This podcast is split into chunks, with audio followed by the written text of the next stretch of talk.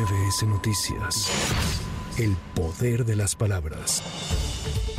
El Pleno del Senado aprobó el procedimiento para la designación de la nueva ministra de la Suprema Corte de Justicia de la Nación. Durante la sesión de este martes, los legisladores avalaron el acuerdo presentado por la mesa directiva, el cual establece que corresponderá a la Comisión de Justicia verificar que las candidatas cumplan con los requisitos. El Banco de México informó que durante la semana del primero de diciembre las reservas internacionales en el país crecieron 842 millones de dólares, por lo que el saldo al cierre de la semana ascendió a 207.120 millones de dólares. El Banco Central advirtió además que la base monetaria integrada por billetes y monedas en circulación y depósitos bancarios en cuenta corriente aumentó 18.976 millones de pesos, alcanzando un saldo de 2.793.627 millones de pesos.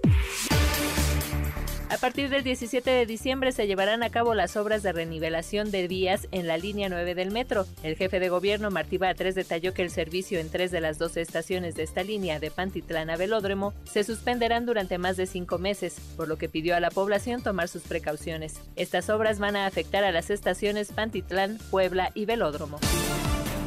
El juez Rudolf Contreras de la Corte de Distrito de Columbia en Estados Unidos autorizó la búsqueda con fines de incautación y ordenó la divulgación financiera de la recién liberada Emma Coronel, quien cumple un periodo de libertad condicional ante la sospecha razonable de una violación de esta condición. El documento indicó que Emma Coronel será revisada en sus propiedades, gadgets, redes sociales y cualquier medio de su pertenencia. Una posible violación a los acuerdos de su liberación la pueden enviar de vuelta a la prisión. Para MBS Noticias, Erika Flores. MBS Noticias. El poder de las palabras.